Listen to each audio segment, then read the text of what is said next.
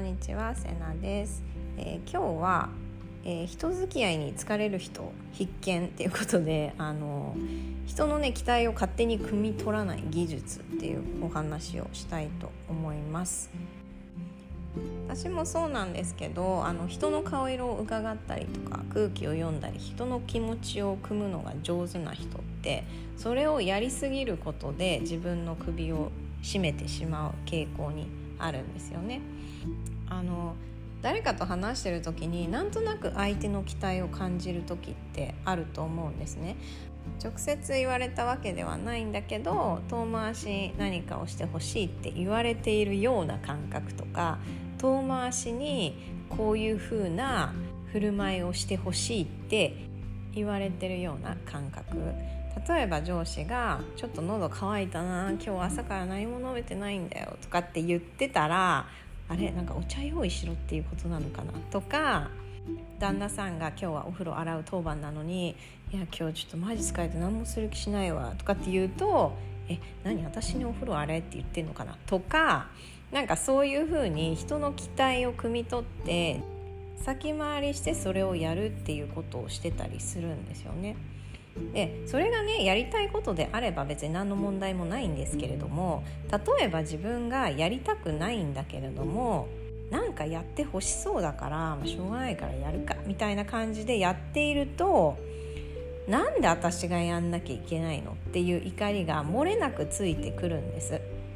でこういう人っていうのはこれが自分の妄想かもしれないっていうことに気づくことがすごく大事なんですね。自分の認識と相手の認識をすり合わせるっていうことを頭に入れておいてほしいんです。もしかしたらこの上司はただ単にあ喉が渇いたなっていう感想を言っただけかもしれないですよねもしかしたら後で自分でお茶でも買おうって考えてたかもしれないんですよ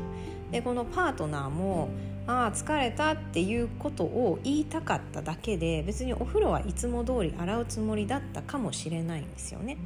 それなのにその言葉から、えーと、相手の思ってることを察してあなんかきっとこうしてほしいんだろうなっていうのを勝手に想像して勝手に動いてその上勝手にイラついてるっていうことが起こってたりします。で相手の意図を勝手に妄想して必要ないことをしてるっていうのは本当にね日常の中ですごくたくさんあるんですよね。うちの子供たちもよくできないって言ってあの泣きわめいたりしているんですけれどもあやってほしいんだろうなって言って勝手に相手の期待を想像してあの全部やってあげるみたいなことすると自分でやりたかったのにとか言って怒られるっていうことも結構あります。子供からしたらそこだけの工程が難しくてそれができないことに悔しがってるだけかもしれないのに全部手伝われたら余計なお世話以外の何者でもないわけなんですよね。でも私は勝手に子どもの期待を想像して手伝ってるものだからえ何手伝ってあげたのに何その言い方？みたいなことになるんですよね。だ自分の認識と相手の認識をすり合わせる一言あのこういうふうに解釈したんですけれども合ってますかっていうふうに確認するだけで余計な労力を使わなくて済んだり余計なイライラをしなくて済んだりするんですよね。でこれができないがために必要のないすれ違いが結構たくさん起きたりします。本当に簡単なことなんですよ。えなんかそれってこういう意味とかえそれってこうしてほしいってこととかで確認するだけなのになぜかそれをしてないんですよね。だ一言確認を入れるだけで仕事を増やさなくても済むとか無駄にイライラすることもなくなるもっと良好な関係を築くことができるんですよね。でそれができないのは一番最初に言ったんですけどまず自分が相手の期待を勝手に想像してるってことに気づいていないんですよ。多分ねここが一番大きいかなって思います。人の顔色を伺ったりとか空気読んだり人の気持ちを汲むのが上手い人ってもうそれをあの息をね吸うかのようにできちゃうのでこれって才能でもあるんですけれども自分がそれをやってることに気づかないんですよね。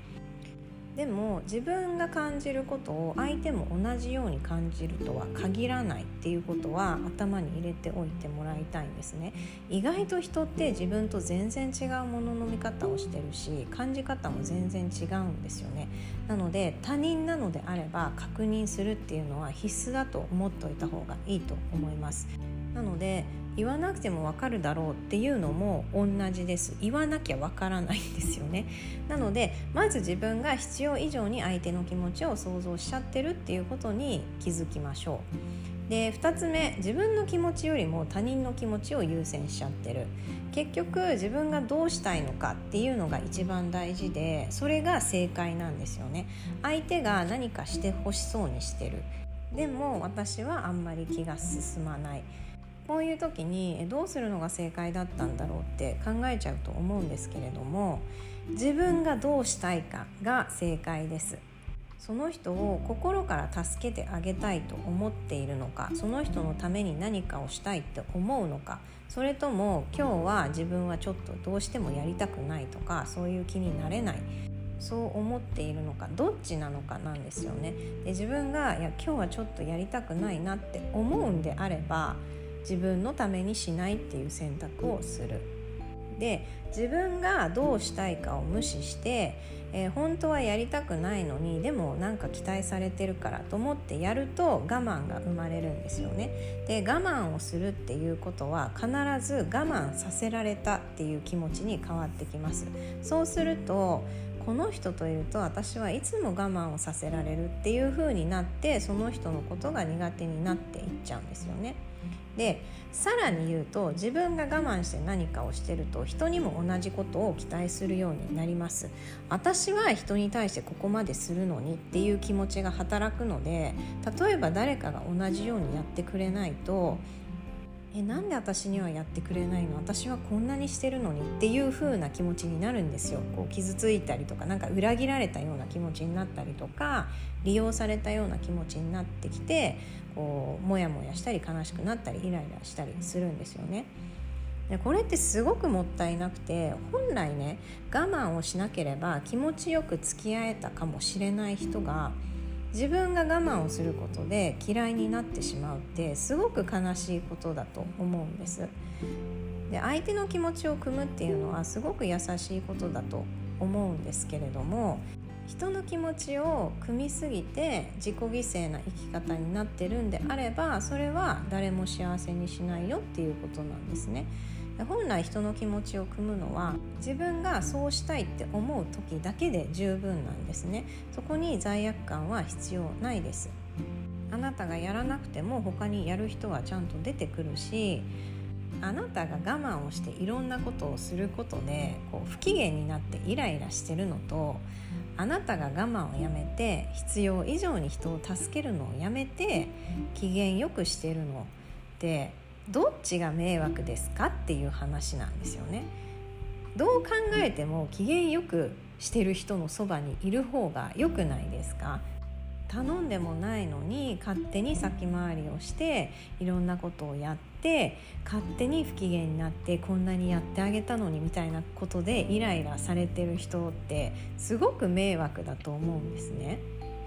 でこれはやってみないと体感できないことではあるんですけど自分が我慢をやめていくほど物事はうまく回るようになってきます。自分が全部やらなくても必ずやってくれる人が現れたりとかうまく回るようになってきます。なので人の期待を勝手に汲み取らない技術